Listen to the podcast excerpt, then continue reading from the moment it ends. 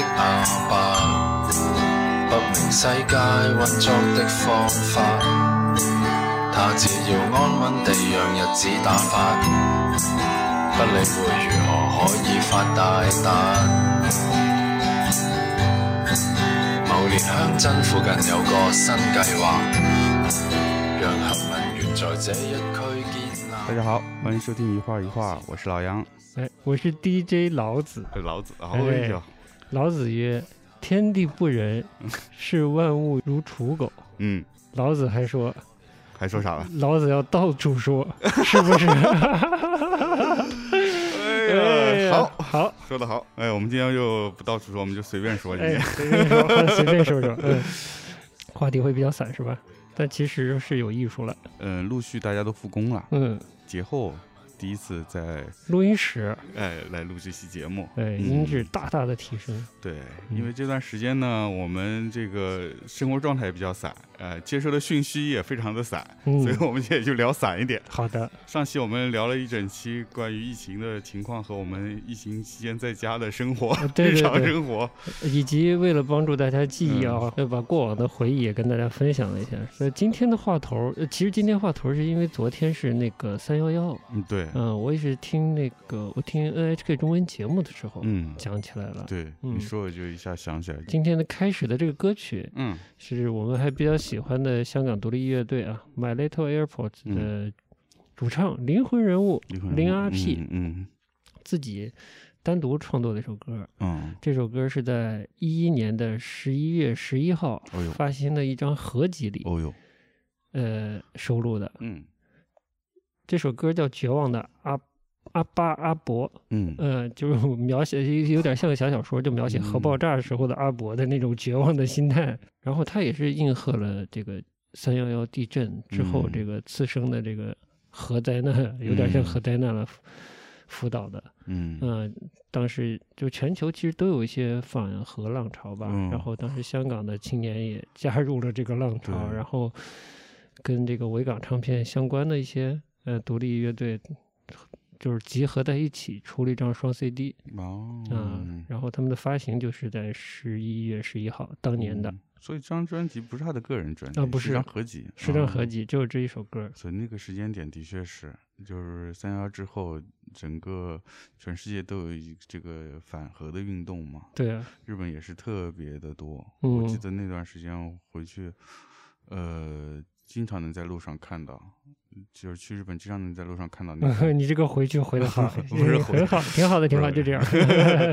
就是去那经常会看到很多就是呃游行的活动，嗯包括一些街头的呃民主人士的一些演讲的活动，嗯公共演讲的公共活动演讲嗯嗯。就是大家对于，因为之前你在一个非常平和的状态下，大家可能很多问题是关注不到的。嗯，但一一旦有这些突发事件以后，大家就会发现，嗯，身边各种各样的问题，无论嗯是政府的机制也好啊，救援救灾啊，医疗嗯保障啊，各方面的嗯问题，可能都就就凸显出来了。哎，我当时印象比较深的是，灾情发生的时候，嗯。一开始是地震嘛，地嗯。震引发海啸，嗯。但是一旦海啸开始呃冲击到这个核电站的时候，福岛嗯。的核电站的时候，嗯。这个全球就比较敏感了。嗯。核电站受到冲击的时候，嗯。国内的媒体，我当时应该是在听广播，哦，然后就跟呃核专家开始连线，嗯开始采访，就当嗯时那个呃反应堆还没有熔毁的时候，嗯就在判断说是否会熔毁，是熔毁的这个带来的后果是怎样的。嗯这个我印象特别深，当时我在听广播，我非常紧张。但核比起对中国人来说，比日对于日本人那是嗯。更是灵魂上的一个点，我觉得。嗯。民族记忆，我觉得他的他能挑动的情绪要比在中国要强的多的多了，嗯要要强烈的多，不是嗯。强的多，要强烈的多。就从这个角度有关注到，然后当时就是在推导说，呃，控制的可能性和融毁的可能性，但最后就是融毁了。嗯。然后就后来也在关注嘛，比如说派出这个监狱的服刑人员去嗯。处理现场，嗯然后呃当地的受灾的人群开始转移，嗯。进入这个临时的避难场所，嗯。然后普通的市区的人担心他的饮用水安全，担心空气中的这个呃核辐射威力、浓度，就各个方面。嗯呃，当时我可能看凤凰卫视，在网上看凤凰卫视，可嗯。能是相关的报道，然后嗯。当地的记者他会自己买这个核辐射的剂量的测量仪，就在嗯不同的环境里去测量，嗯家里啊、公共场所啊、公共场所的水啊，嗯，各环境去测量。对，然后这这是我印象比较深刻的，就是不能算民族性，但是整个日本人民的日本国民的记忆里有两个特别强烈的符号，一个是嗯核，一个是美国，嗯，就战后啊，嗯然后这是特别强烈核，嗯，对，其其实他俩是一个约等于一个东西。呃一一年我去过日本没有？我不太记得了，可能嗯还没去日本呢，嗯还挺想去的，结果嗯就发生这种事情。然后我心说妈蛋，怎么办？呃是这个整个东部不能去了吗？嗯对，还是说整个这就本岛都不能去了呢？我在嗯我也挺担心这事儿的。嗯哦，后来有说到这个教授嗯。坂本龙一当时有。啊演出，好像并没有推迟还是怎样，就说教授都敢在东京出现嗯。啊，什么我们不要害怕，该玩还是去玩什么之类的，就是有点吃了定心丸的感觉。但是哦还是对整个灾害还是挺还是挺敏感的。嗯。嗯，它其实是个次生灾害。嗯，就是震中它不在本岛，对，它在海上，海上嗯引起完全是因为海啸引海啸引，起的福岛的被海啸的一些呃嗯建筑物的摧嗯毁啊，就对生活环境的摧毁，以及这个核电站的受毁对、报废。嗯上期节目，嗯呃，我们连线的这个巴拉巴拉嗯不是画了一张画嘛，当嗯做上期节目的这个封面，嗯那个画在一个特别小的那个日历台子上，嗯。是个纸纸壳儿，嗯。对，日历台，呃，年历台，嗯。它两面的，另一面，当年巴拉巴拉就在一一年的三月十三号还是十四号嗯。画了一个这个呃福岛的海岸线，嗯。然后把那个正中的个位置画在旁边，嗯，嗯、这是记录了两次灾难的一个行为作品。哦 厉害了，厉害呃了，可能我现在不太记得了，嗯。但当时可能是一个蛮想去日本但还没去的一个状嗯。态，所以也挺紧张的。嗯，一转眼九年了，对，嗯。好快啊，嗯，结果昨天跟你聊了一下，好像不是很乐观。嗯，对的，不是很乐观。有，多不乐观？对，就你分享一下。昨天你跟我说了以后嘛，我嗯。就我晚上回去看新闻，NHK，然后富士电台和哦那个、呃日本电视台，嗯。嗯，看了这三家的新闻。嗯 NHK 呢是相对来说三幺幺的纪念的内容更多一些，嗯嗯，寻访一下现在当时的这个灾民现在的生活状态是怎样的。啊，看了以后觉得好像不太乐观，嗯最主要的问题是，当地的经济和受灾人的经济状况并没有得到很好的恢复。生活没恢复，对，生活只有最最最基本的可能住、就这了。食宿解决了，就就业这方面呢？还是比较困难吧，可以说。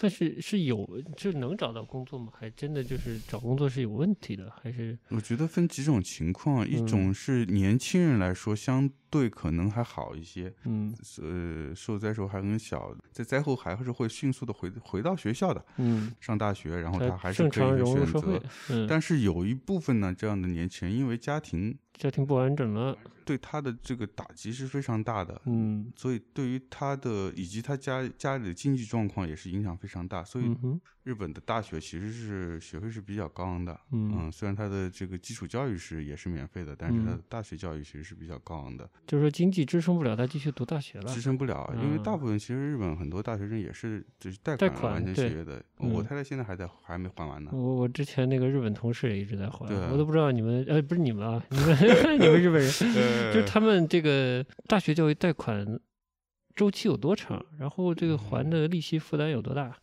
嗯，具体我不知道，但是这是周期是非常长的，就是可能负担不是很大，但周期很长周。期很长。但是嗯能 cover 所有的学费吗？还是说，呃就是比如说一半，还是怎样？就是所有呃，看情况，好像不嗯一样，有的是哦所有学费，有的可能选择部分学费，然后可能家里人再帮你补贴一补贴些，一些啊。嗯，嗯，这还只是学费，对，还有生活费，其他的费用，对不对？他可能真的非常辛苦，嗯，可能在完成学业的同时，一天要打几份工，嗯，嗯。因为家庭原本的那个经济结构打碎了，是吧？还有一种情况是，也是家庭破碎了之后呢，原先的经济支柱没了，男嗯男方没了，那可嗯能就是因为日本虽然现在慢慢的这个社会的这个家庭的格局在在在改变，但是目前还是大部分的家庭是男方出去工作，女女方当家这样子的来的。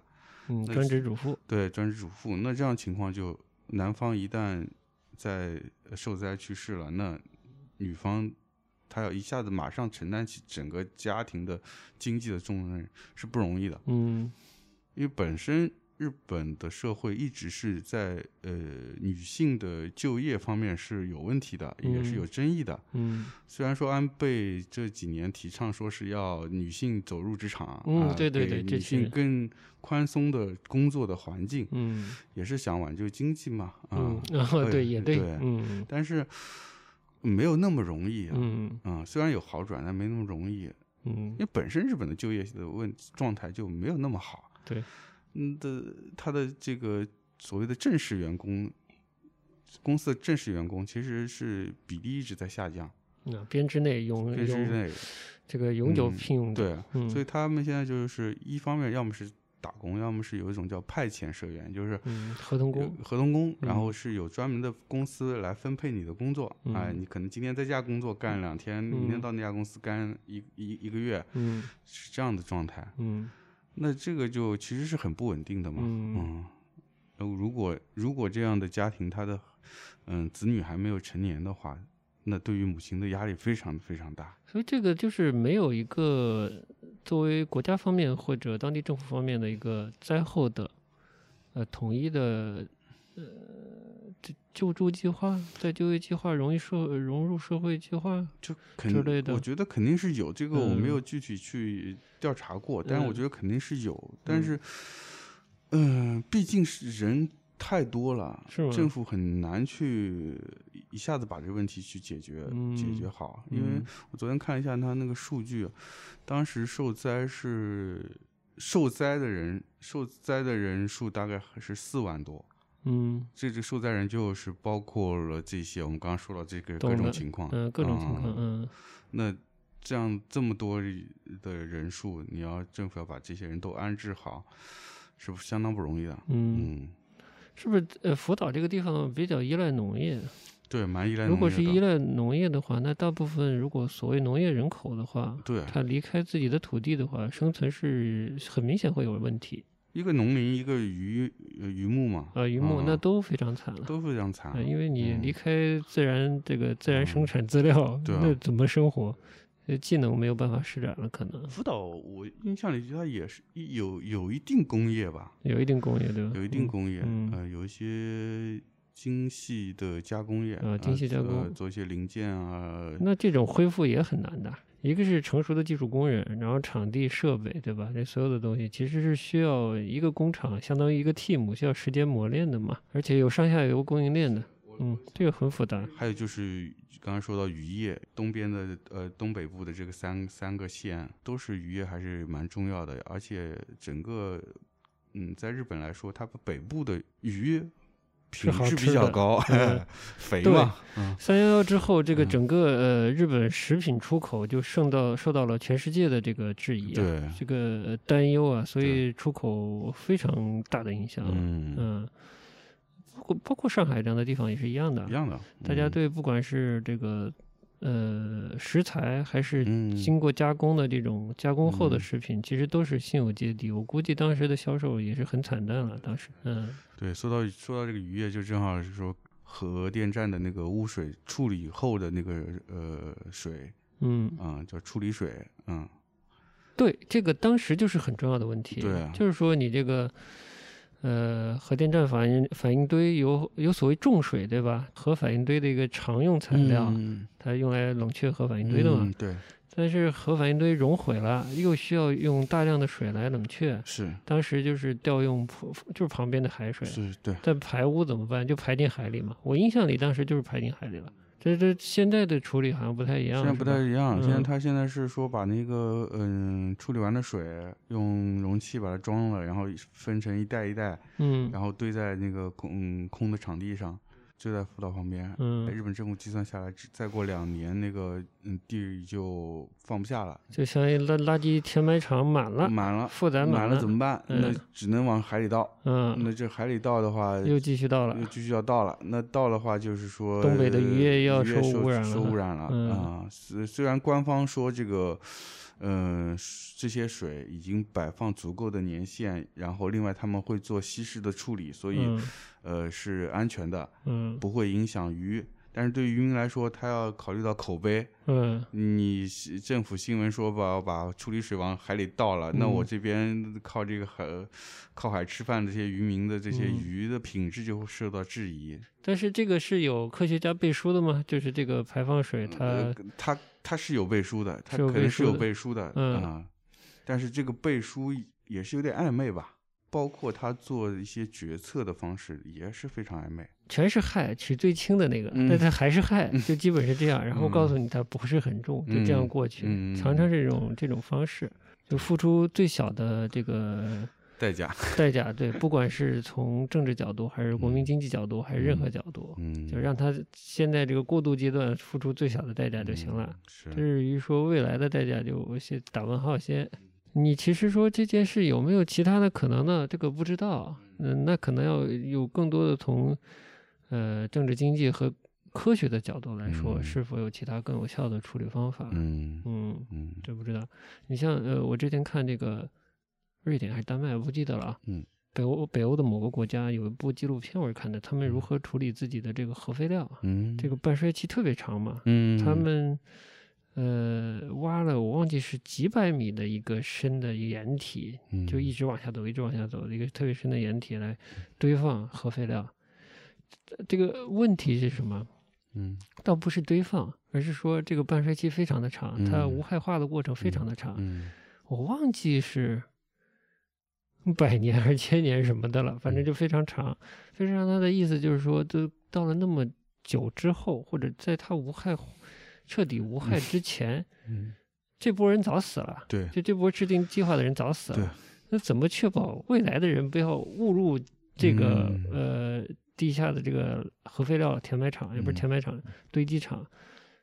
被误伤呢？被这个核废嗯料误伤呢？这是个问题。然后嗯要开发相关的符号，各种预警符号，希望未来的人也读得懂。嗯因为它这个呃地点又特别偏，在深山里，啊嗯，不就很容易是可能被误误闯入的地方，嗯而不是可能未必是人有意会找到那地方去，嗯到那儿去玩儿，倒未必。嗯，大概就是这这么个事情。嗯但这是他们的一个处理办法吧？嗯就感觉人对这个核废料或者核垃圾的处理真的是没什么招儿没。什么招，嗯嗯好的是把它放远一点儿，放深一点儿，放远一点儿，这看起来就是最好的。就人类图方便自己发明了这么一个东西，对，好多事情都是一样，塑料不是也是一样？嗯，哎呀，梁文道他们不是讲包豪斯啊什么嗯设计啊产品的，嗯其实我觉得不讲材料都是都是跟没讲似的。嗯那个年代塑料啊这种各种新材料，带有民主色彩的这种新材料，嗯但当时这个形象很正面的。嗯那现在是其实不一样的。对但对关于塑呃不是关于塑料，就关于材料的这个反省，我觉得一直都缺乏。嗯嗯，都挺欠缺的。对，其实现在不是，再说回咱们这儿，现在叠加了今天的新闻，嗯对，这个 WHO 就是国际卫生组织已经宣布这是大爆发了，大爆发 就是就升级了是吧嗯，就是嗯已经到了他们概念里的这个最高级别了。嗯虽然没有，我看在定义上没有个量化的定义，嗯只是说在全球流行，它就叫流行了。嗯而且一些政要开始嗯，对也被感染了，然嗯。后 NBA 有 球员被感染了。对对，今天我最伤心的是这个嗯，汤姆汉克斯也被感染了。真的哈，汤姆汉克斯夫妇在澳大利亚被感染了，嗯，这个老伤心的，嗯，嗯，所以说，哎，就是你嗯前几天就提起嗯来说，怎么就说出葛饰北斋的一幅画儿，然后跟这个嗯。流行病、跟各嗯种疾病是有关系的？那嗯，到底是个什么画儿？之前我们也说过嘛，在家看书嘛，就翻出一本之前买的一个呃版画史，看了一点关于浮世绘的一些历史的介绍嘛，然嗯后嗯，就正好找到了一个 NHK 的一个嗯纪录片，嗯，名字叫《失落的北斋》。失落的北斋啊啊，就是丢了的北斋呗。对对对对对，但那个失落不是不是伤伤心失落，失忆失忆哎不是心对，情它就的失落是就丢失的意思，哎丢失的北嗯、北斋。可是北斋这幅画是他晚年的一幅比较重要的一幅作品吧。嗯，这个重要体现在几个方面，一哎个是他的物理上，它的画幅比较大，有多大？嗯、将近三米的宽幅。作为浮世绘相当大了。第二点呢，题材是关于疾病的，嗯，北然后这幅画，我先说它名字呗，《须佐之男命恶神退治之图》。直男还不是弯男，男直男直直男，A A A V 里的直直男嘛，这是我梁文道呃，讲的。须就是胡须的须，左嗯是那个单人旁一个左边左，大左的左啊。嗯。须佐之男他其实是这个日本神道教里面的一个主主神啊，，OK，神道教的对主主神嗯，就是可以降妖伏魔，说白了就是、是这个意思。所以这幅画面整体的意思是说，他用这个不同的鬼怪代表了嗯。不同的流行病，OK，然后这个须佐之男这个主嗯是主神降服了这些妖怪，嗯，在一张纸上签字画押，让、嗯让他们自己承诺以后不再危害人人类哦啊，就是这么一个画面，嗯，挺宗教的嘛，对，挺宗教的，哎嗯，来体现主神的神迹啊，对，也是 是吧？对。嗯然后为什么会有这幅画呢？嗯浮世绘它的诞生其实是在呃江户的早期嘛，嗯。那，江户早期是一个非常太平的一个时代，对，加上那个也是日本历史上少有的，嗯，快速发展的时期，歌舞升平，特别消费，特别市民社会，嗯，有文化活动很丰富，经济繁荣了嘛，经济那不就是消费文化吗？对消费文化嘛，所嗯以就是变得说，呃，大家有这个需求。嗯，另外就是说，嗯，因为经济上发达了以后，使得像江户这样的新兴的都市，当时是应该是有一百万人口的一个都市，嗯。就是非常大了。嗯。而且它又远离呃当时的这个政治中心就是京都，嗯，所以大家可以歌舞升平，也不用啊管这没人管，个哎，嗯，那上海一般的存在，这个比喻好，哎，对。嗯就非常自由。嗯到了快呃末期以后，幕府的政权开始摇摇欲坠了，嗯控制管理也比较严格了，所以嗯导致整个社会一呃就开始有些动荡。嗯，然后同时呢，又有很多的灾难陆续发生。这个灾难包括了自然灾害，嗯像水灾啊、火灾啊、饥荒啊各种，然后再加上说这个病灾也是一个也是一个比较严重的灾害，嗯像天花啊、霍乱啊、什么这个流感啊，所以就是对民众来说是一个挺大的威胁，是一个嗯不安定的因素嘛。嗯葛饰北斋就画这幅画，每一个妖怪身上都有一些特征，它用来比喻嗯成嗯某一种病毒。流感，流感它就用了一个一个妖怪是拿了一个双手背了一个布布袋子，嗯，然后那个布袋子是像被风吹鼓起来一样的嗯哼，啊，用那个来代表这个呃流感。流感当时在日本叫流感还是叫叫风邪？嗯，应该叫风邪吧。然后所以那风兜子就 对挺形象的是吧？嗯然后还有就是梅毒，梅梅毒也是比较流行的病毒嘛。嗯然后它是用了一个妖怪是没有鼻子的啊。嗯，鼻子象象征生殖器嘛，对对对，哎，你还别说，哎，嗯你还别说，真是，哎有可能，啊有可能，嗯嗯，，就之类的这样的方式来表现，就是这它算是比较罕见的一种嗯，比较直接的方式表现灾难、表现疾病这些东西。嗯。这幅画儿有点传奇色彩，是因为这幅画，呃，在一九二三年的日本关东大地震中嗯。烧毁了，也没有留下任何的彩色的影像资料，嗯，只有一张黑白照片。当时这个嗯，日本比较重要的一个收藏葛饰北斋作品的一个嗯美术馆，就叫墨田北斋美术馆。哎希望能够复原这张画儿嗯啊、因为他们可能也是希望通过这张画对葛饰北斋晚期的画风进行一些研究。嗯葛饰北斋其实他整个生涯里面画风也是在有变化的，嗯，特别嗯到了晚期，而且那张是他八十六岁画的，嗯所以对对他们研究者来说，只想非常希望做成这件事，就是通过现代的科技手段，能够复原这张画，能够看到一个彩色的这张画儿。就是想看到它原本的样子。然后，所以他们就做了这么一个项目，就是邀请呃凸版印刷啊、哎，凸版印刷这我觉得我。我买过一些画册，就是这个这是凸版印刷印的，嗯，就是非日本非常知名的一家嗯印刷企业吧。嗯。不光是这个凸版印刷这个印刷公司的这个人员、科技人员，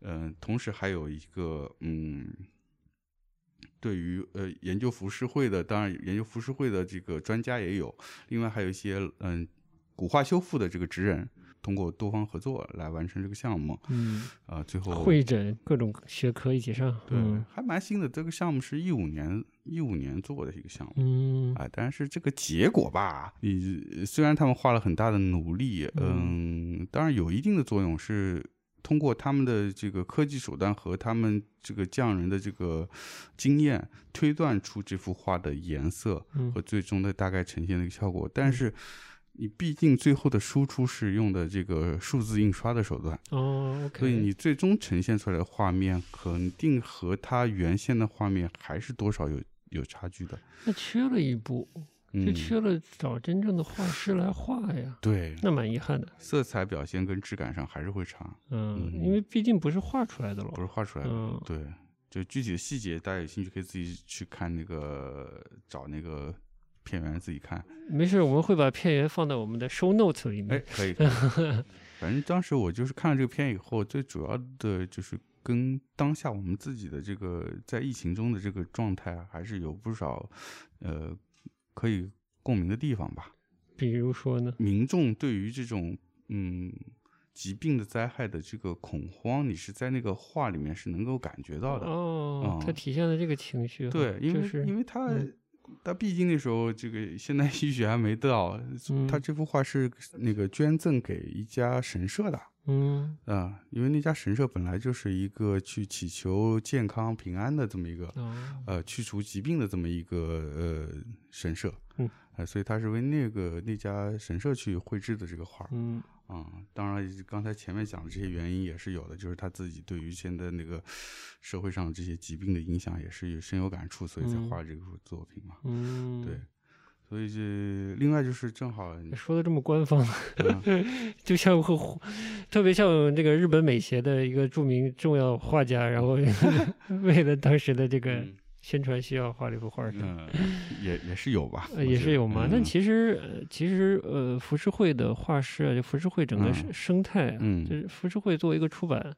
嗯哎，出版行业或者娱乐行业，嗯，都兼备，对它的这个生态其实是跟，它又不像一个纯然的一个美术界，嗯但也不是一个纯然的娱乐界。其实呃日本不少行业，我觉得都有这个暧昧性，它带有一，嗯只要它做得好，它都有一定的崇高性，但它又嗯。是再放到中国说，它又是下九流，嗯，就是它比较暧昧。嗯嗯嗯从写文字的到到画画的，嗯。其实我觉得很多，甚至很多行业都是这样的。嗯。嗯，在市民生活中，你是一个很高超的匠人，你不管你做的那件事，可能在整个社会生活当中没有那么的重要，对嗯吧？但你把它做得特别好，它也是得到挺高的尊重的。嗯嗯、就是就是有这样的一些暧昧性在里面。嗯，你像那浮世绘的那个画师，嗯他算是一个怎样的怎样的地位啊？主神战胜这个降服流行病的这个主题这个嗯画，他应该不是浮世绘吧？他是应该就是个日本画或者什么画，就是他也肯定哎不，这边有个点可以讲了。他应该不是通过浮世绘的方式来制作这么大的一幅画嘛？呃，对，其实这边正好有个点讲，问得好。呃，就说到浮世绘，嗯其实我觉得大家可能对浮世绘有一个误解，嗯就是我因为我们现在提到浮世绘，想到都是那个比较精致的木板画，对，但其实浮世绘不是只有木板画，哎，它其实是当时在江户，流行起来了这种民间风俗画的一个统称，叫浮世绘。其实是跟宫廷画相对的吗？完全但是日你说日本有宫廷画有，其实嗯有官方画，比如说是那个。呃，什么林派啊，什么守野派啊，啊这些都是属于嗯比较、就官方雇佣的这些画师，嗯他们的身份其实是比较偏宫廷，嗯这，他们才是美协的。对对对对嗯所以所以就是你正好就关联到前面的那说的那个问题，就是嗯。浮世绘的画师是根植在民间的，对，对，他们是完全和官方的画家是呃是是有对抗的，哦嗯，有一些对抗性的，至有对抗。嗯。嗯，对，这可能没有直接的冲突，但是他嗯。们其实是完全两两个极端的，嗯，嗯，是这种感觉，是是在。画的题材上，在画风上，对，在做人的态度上，都是都对是两对对对个风格，对吧？对，嗯。都是两个风格，你高贵，我放荡什么的，还真是呢，哎是吧？可以理解。嗯。这个浮世绘呢，它不是说只是代表木板画，因为嗯。它是随着它慢慢发展之后，以及嗯，经过了这么多时间，大家开始就是大家大部分，因为大部分的这个被大家所熟知的这个作品是木板画的，嗯。所以大家可能默认为哈，一提到浮世绘就其实就是日本的传统木板画，嗯。其，实不是啊，其实它分了好几种，比如说肉笔，嗯。呃，肉笔就是说直就是接绘制的手手稿，其实手绘就是手嗯绘，杜甫的，而且在浮世绘的早期，其实这样的作品占多数。嗯。浮世绘最早早期的话，基本上是是呃这个肉笔和这个单色黑色单色的这个木板画、嗯，这两种比较主流嗯啊、你这个讲的很好嘛，这样我回家看我的浮世绘的画册，嗯看我的春宫画册，我大概就理解是怎么回事。对对对对对。然后到了接下来呢，就是慢嗯慢的开始加入色彩了，加入色彩嗯了，它呃开始有一种叫红绘或者叫单绘。嗯就是它是有加了一些红色，嗯，嗯，然后就两色喽。呃，它红色是呃，它其实是印了黑色的线上面上了一些红色，嗯，手是叫手绘上色，上了一些红色，然后还有一种叫红折绘，嗯差不多是以红色为主基调，印大概两三色嗯啊、嗯这样子的木板画。到了中期呢。也是它的盛期才开始是出现了这种彩色木板画，嗯，所以它其实也是一个技术的呃演演变过程。变过程，嗯，因为早期它它印不出那个 彩色画，对对对，对啊、嗯套印不准。嗯到了中期开始有这个工匠也好，还是这个发行商发明的这个所所谓的这个对版技术嗯，之后，然后才开始有彩色木板画。这还是一个市场催生出来的，一点点把这个技术把它对的，发展起来的。完全是需求，然后把带动市场，让嗯市场带动技术的发展。嗯，一个啊正循环，然后把这件事儿做起来了。所以倒是，所以我们现在所认为的这个呃木板呃这个浮世绘，嗯其实是它的嗯所谓的这个彩色套印木板画。嗯啊，它在日日本的这个浮世绘里叫锦绘，嗯，所以我们看画册时候会看到什么锦绘，就是锦上添花的锦锦上添花锦，嗯嗯，锦绘就是彩色木板画，那嗯，单色的有名字吗？单色就是要么就是黑黑白的，就是叫墨折绘，哦，然后那个两三色的套色的话，就是那个红折绘。哪个折？嗯，折是日本的那个折，其实就是印刷的意思，就是提哦提手提手旁一个上面一个羽毛的羽，下面一个日。嗯，啊好的。但是因为现在对，因为但是因为现在大家其实都也算是默认了，就是嗯浮世绘就是木板画，嗯，所以也就日常中也其实也也 OK 了。可以。我觉得呃浮世绘是也是个挺大的话题，对慢慢可能你找到什么有趣的点，还可以再聊聊。嗯，这样今，天先普及一个啊，浮世绘不等于木板画啊，嗯，对，它其实是民间绘画。民间绘画，为什么要开始接另一个话题了？嗯虽然跟浮世绘还是有关系，嗯但其实又跟昨天有关系了。哎，对啊，昨天既是三幺幺，哎，又是一个我觉得是嗯我国传媒史上和这个 基本是传媒史吧？你觉得呢？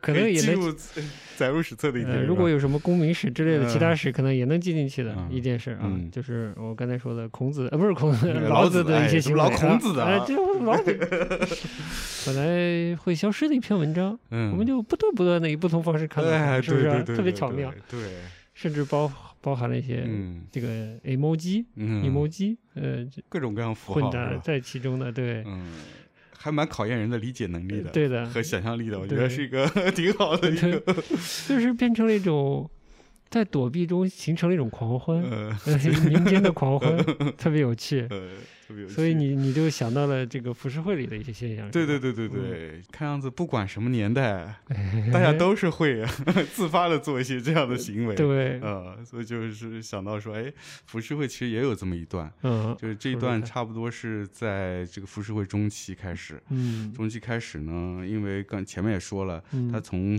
嗯江户的初期的这个盛世，就是这个呃非常呃歌舞升平的这个时间段，发展到嗯中期以后呢，就是遇到了一些天灾，以及嗯、政府呢也希望能够对民众的生活有一些约束嗯啊。这个天灾主要是当时是有一个饥荒，非常。大型的影响日本全国的这么一个饥荒，嗯，也非常严重，所以呢，政府呢也是那是由于自然灾害导致的自然灾害哦啊，三年自然灾害，呃，自然灾害。然后呢，政府就就需要通过一些，因为自然灾害直接影响到经济嘛，然后同时那么也影响到政府的财政收入嘛，哎呀，税收不上来了，税收不上来了哎，嗯那么怎么办呢？怎么办？那大家节衣缩食，好好工作，是吧？嗯多交点税，是吧？跟我上期节目呃推荐的书有点勾上哎，哎。对对对对，对哎还真是哦，啊哎。嗯所以呢，就大家哎，就不要天天花天酒地了，哎哎，对，省点精力，省点钱，是吧？嗯。嗯，所以就当时就开始，呃，陆续的政府就出台一些政策，是嗯，限制娱乐活动和这个出版行业。嗯，好可怜，嗯。然后当时这个其实就是禁这个法案，其实叫做呃奢侈禁止令，嗯，嗯就是禁止一切奢侈的行为，嗯。主要体现在艺伎、歌舞伎，伎嗯、杂耍，呃，就是反正各种这种戏子吧。嗯，然后这种这种呃娱乐行业是不交税吗？还是怎样？所以这官方就是限制他们。嗯，哦，但那个年代主要收的东西还是粮食吧？就是国库是不是就是粮啊、钱啊这些基本物资？嗯，对，就因为这个行业它不产生物资，所以这个我政府可能不是特别喜欢他嗯，反正这个不是特别了解，嗯不知道是这个行业，我我觉得可能多少还是有的吧，不可嗯能是嗯不税收的状态吧。嗯我觉得他们为什么做政府为什么要做这个手段？嗯嗯，我自己的理解是觉得还是他们政府希望给大家一个印象是整个社会我们要共度难关，哦，哎然后我们大家都呃节衣缩食，哎，不要嗯。那么奢侈，天天花天酒地了。嗯。哎，我们要去共度这样一个饥荒的一个灾难嗯。啊！但是呢，其实说白了呢，政府它其实还是在呃，还是有它一定的收入来源，嗯，它通过这样手段反而是维持它自己的经济来源，然后直接影响到就是出版行业，也就是我们说的这个浮世绘，因为嗯浮世绘就是嗯，对浮世绘说白了，它就是一个传播的，它带有传播属性，带有一定的娱乐属性，嗯，嗯，对。所以呢，就是大家就政府要求大家别玩啦，对吧？嗯，呃，少看点画报，哎少看点画报，干点正事儿，嗯努力工作。嗯，然后呢？几个主题的浮世绘是不允许被发行的，对，那些，嗯，包括这个呃美人画，嗯。呃，美人画其实主要就是画的这个艺伎，嗯，嗯。然后呃，另外就是这个译者画，就是所谓的这个嗯歌舞伎的演员，嗯。嗯，是嗯被禁止的，然后还有嗯春画。嗯。啊，这都是被禁止的。嗯，它是慢慢慢慢越来越严格，嗯。一直到最后最严格的时候是，甚至是你画一般的女性都是不被不不允许的，嗯这么严格，啊、好奇怪，对嗯好奇怪，但我觉得啊，就简单的说啊，它嗯是一种，呃，一种权威的象征，可能是，嗯，对，一种高压统治的符号。对你说有没有个美人又怎样呢？对啊，就是这个东西听起来，如果是大家没钱，他自然就不去消费了。对啊，就是有钱禁止消费，还是其实更多的是一种象征性的东西，是象征性我也觉得象征性的意义更大一些吧，嗯。就是要给大家一个积极向上的，我们以迎头而上的这么一个感啊觉，江户苏维埃是吧？嗯嗯 好好好，切回来这个这个交互的审查制度，这啊个民间怎么对付呢？最初是政府要求这个行业内部审自自我审查，啊，它还有自我审查，自我审查啊先是自我审查，所以他们有一个类似于嗯出版协会，啊，福州出版版协会版协会，这样一个，机构。嗯，然后呢是轮班制，就是呃可能有比如说十家二十家嗯。这样的机构，每家一个月。哎每家比如说每家一个月啊，我们来审核，负责审核嗯。啊，就审核这个内容。嗯。然后到了后面，慢慢就变成说是当权者或者说大名，就嗯。这个地区的当权者来，嗯，指派一个代理人来统管这个事儿，哦，就不要那个协会了，你协会就没用了，就不要自我审查了，我哎就这直接有代理人审查对，你就过我这关吧。哦，然后再到往后就是就是就是越更更更加复杂，就嗯更加严格，就可嗯能就是有专门的呃出版。类似于新闻出版总总署这样的机构，有专门机构哦来审查。这个权威机构了权威机构了啊！你过不了审，七年不许你再创作任何嗯浮世绘作品，对，你只能去海外参加比赛嗯啊，拿比如说浮世对绘戛纳大奖啊，浮世绘柏林奖啊。然后呢，嗯，之后呢，审查还有进一步的这个升级吧？甚至发生过说是那个歌舞伎的这个著名的男男明星。男优。男优，就是被发配发配边疆，呃，就是流放。嗯，啊，因为他可能海报出太多了，不是他可能是就是呃私下演出啊之类的啊嗯，就违反了这个禁令嘛。哦，就禁止啊。演出的时候他演出啊了，，哦。就就有这样的情况啊嗯。当然也有很多会师因为嗯顶风作案，也有嗯被呃流亡法国没有流亡，就可能就是，呃，可能会师的责任小点，可能是嗯发行方，如果是他要通过发行方，可能发行方的责任大一些。哦，那嗯太惨了，会师可能就是可能做个做个一个月牢啊，这样子之类的，哦或者嗯在家禁足啊什么的。嗯，但是好玩就好玩儿点来了，来来来，哎，就是跟我们刚才聊的，跟昨天咱们互联网上的这个，呃 现象有点像，哎，就是你想在江户，一十九世、十八、十九世纪就已经有这样的现象，就特别嗯。有趣。就是当时因为为了反抗政府的这个呃审核制度，嗯。呃这些福寿会的会师，嗯，嗯，就想尽各种办法逃避、躲避、绕开审查。来来来，于 古取经，嗯，就比如说最在其中最著名的就是歌川国芳。歌川国芳啊，，歌川国芳他自己比较知名的是画武者画，武者嗯绘就是画一些武武士，嗯嗯，然后他还有个特别，我我我自己觉得印象蛮深的是，他画过一套，嗯，这个《水浒传》哦，啊还好像提过，还挺有、嗯挺有意思的，是就是以呃日本画的这个或者浮世绘的这种线描的方式来画，嗯然后造型也是有一点嗯歌舞伎的那个演员的那个造型、嗯来表现水浒。水浒的各种人物，对，然后他是这里面特别反骨的一个，怎么怎么来来来来。就，他画了不少，就当然当时这个在审核严格的时期，他画了嗯不少，呃，去去巧妙的违禁品，呃巧妙违禁品，然后而且是讽刺这个当权政府的，哎呦，混蛋，特别有意思。嗯 呃，比如说他有画了一幅呃作品叫《鱼之心》，画面很简单，就是画了一些海底的嗯海底生物，哎，比如说有各种鱼啊、螃蟹啊，嗯还有章鱼啊这样的。嗯但是有趣的是什么？把鱼脸换成了歌舞伎演员的脸啊，哎然后就是人人脸鱼身这么一种嗯奇怪的动物。嗯，然后画面看上去呢就特别幽默，还有，你政府不是不让我画吗？不让画让我画，不让画人吗？嗯那我不把画成画的动物脸呃是吧，画成呃动物身体，人脸换动物身体。还有那个就是，可能大家也会看到，就是浮世绘里面有很多就是把人的脸换成猫嗯啊见过一些，对对对，然后他当时不理解为什么有这种，对对对，但是可能不是全部都是这个原因，但是嗯有。大有一些可能是所谓怪谈里面对对对对来，对对对对所以可能还得根据他的创作这幅画的呃年代来判断嗯，和题材嗯，对对和题材，嗯对，所以像有一些在这个当时的这个日本只要天宝年间的那个作品，嗯，如果是画猫的，多半都是他 为了逃避这个审查，的，对对对，嗯。嗯。然后其实他那个猫画的也挺有意思，它虽然是猫的一个呃造型，但是它脸部的那个表情神情其实是那个服那个嗯歌舞伎演员，演员的那个表情哦。嗯和和化妆的妆容，哎，嗯就非常有趣，就把它嗯。结合在一起嗯，啊。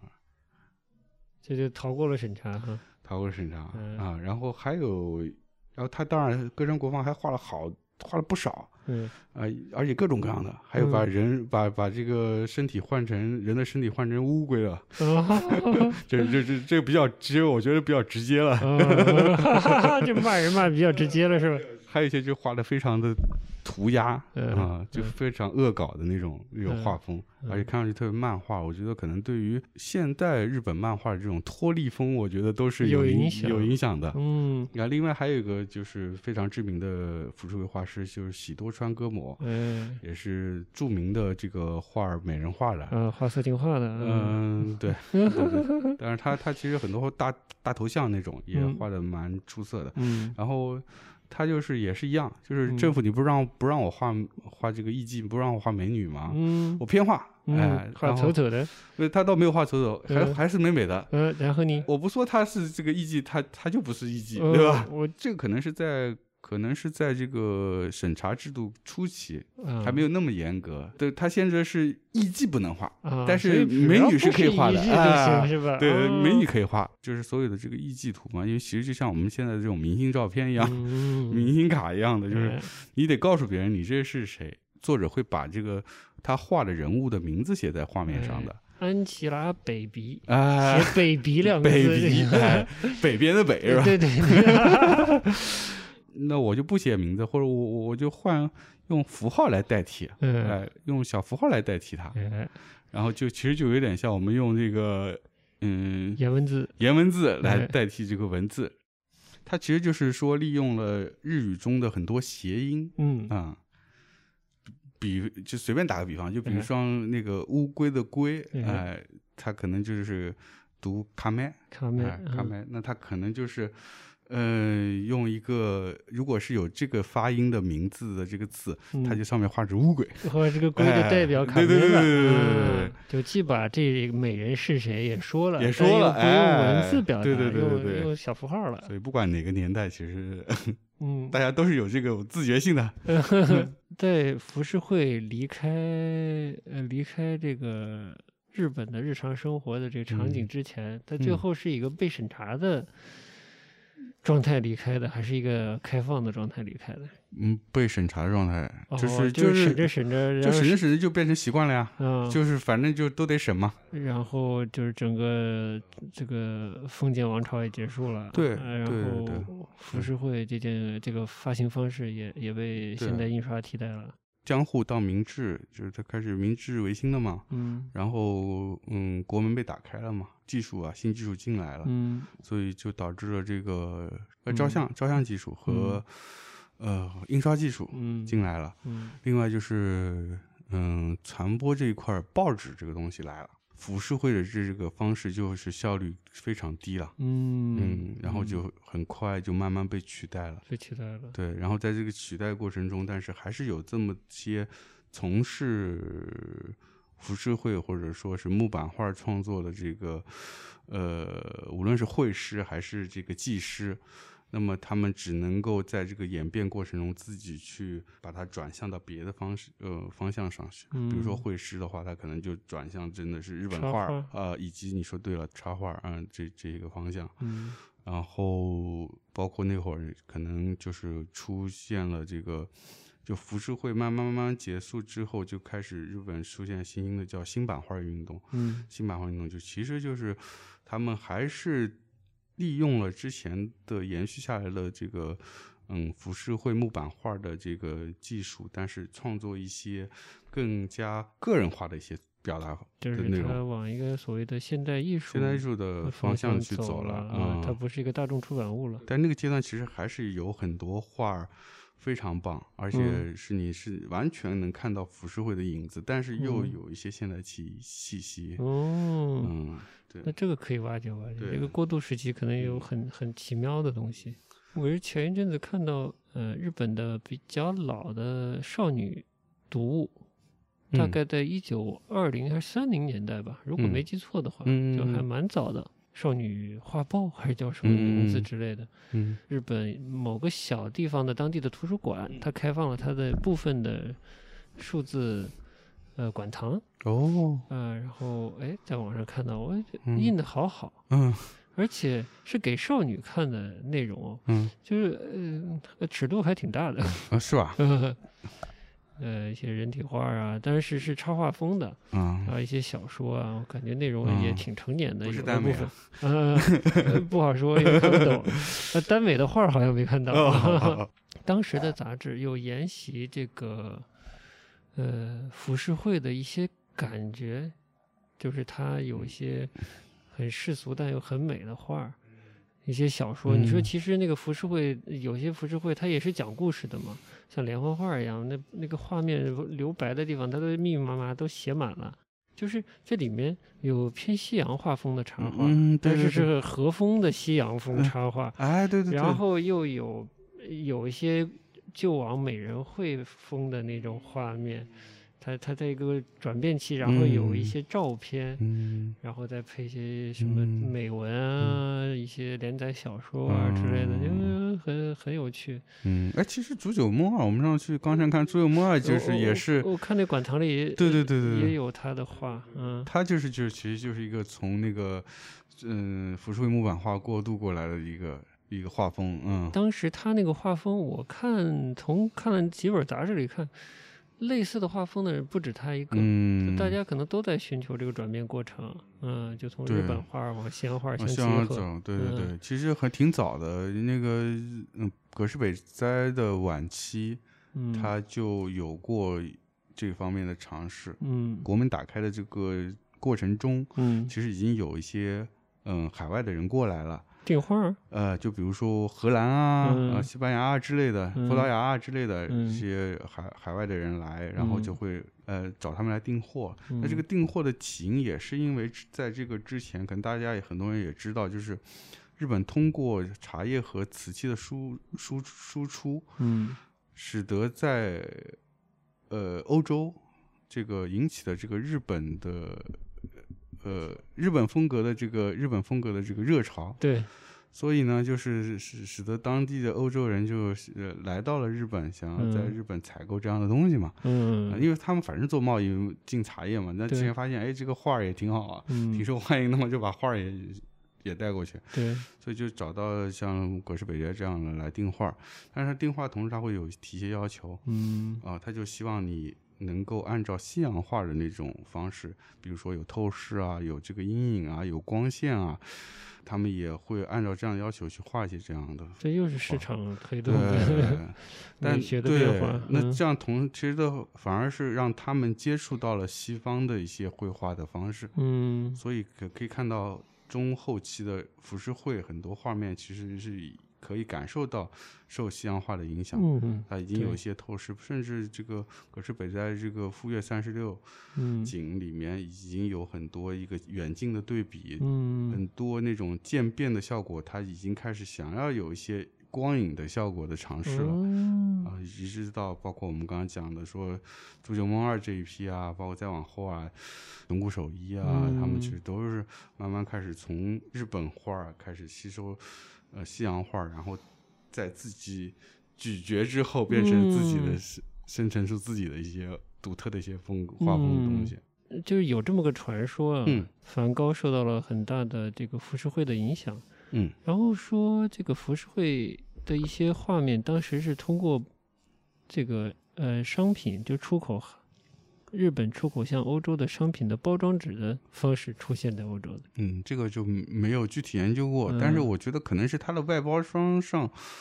呃，会有一些画面，嗯啊，是不是直接拿那个浮世绘的作品包？我这个不知道，但是我觉得肯定是画那个包装上是有一些画面，那这些画面的形式感、色彩都跟西方人的绘画是完全不一样的，嗯那就可能引起他们的好奇心。嗯嗯，然后梵高吧，你要说单从看他的作品，我觉得浮世绘对他的直接的影响不是那么明显。嗯更多的可能是他个人的，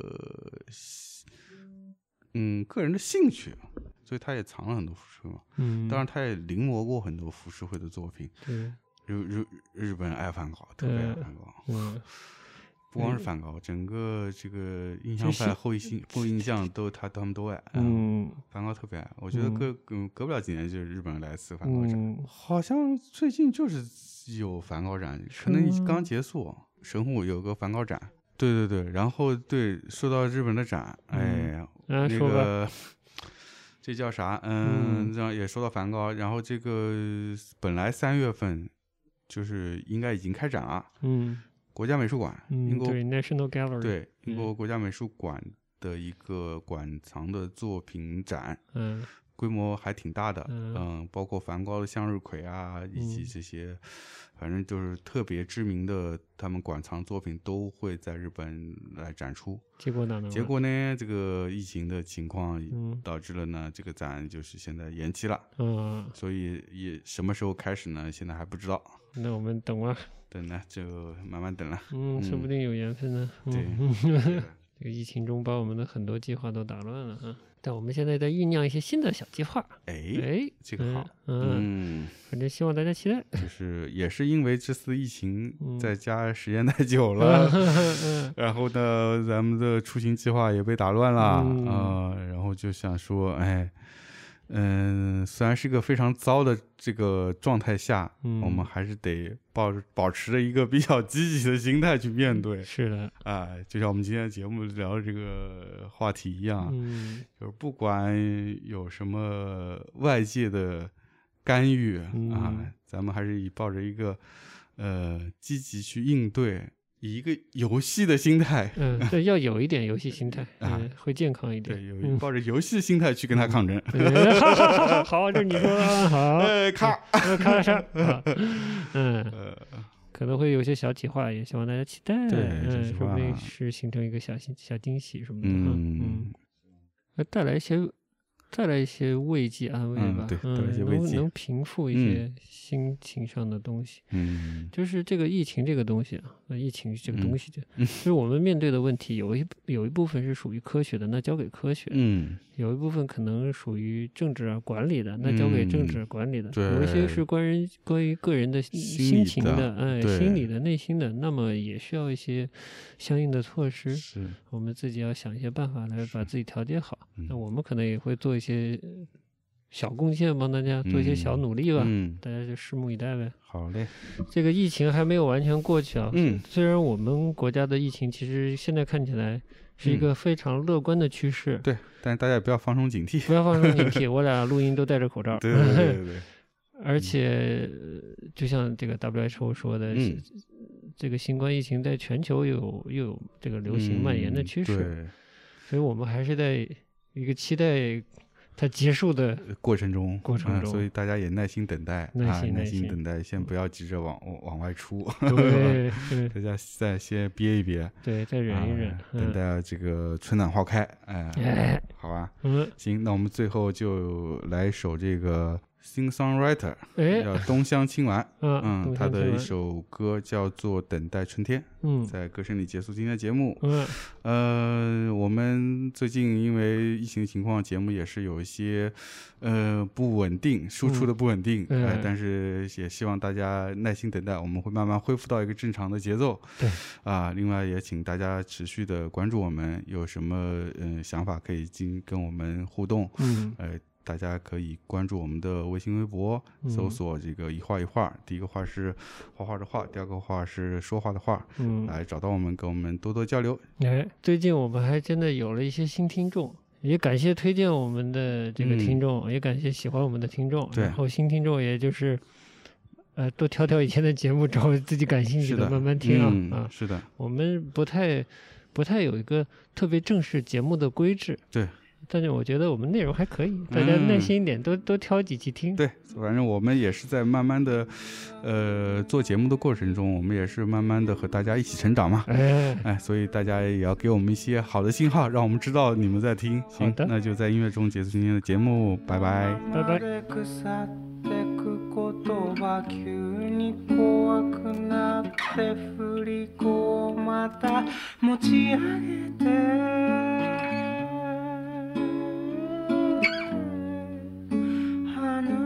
true.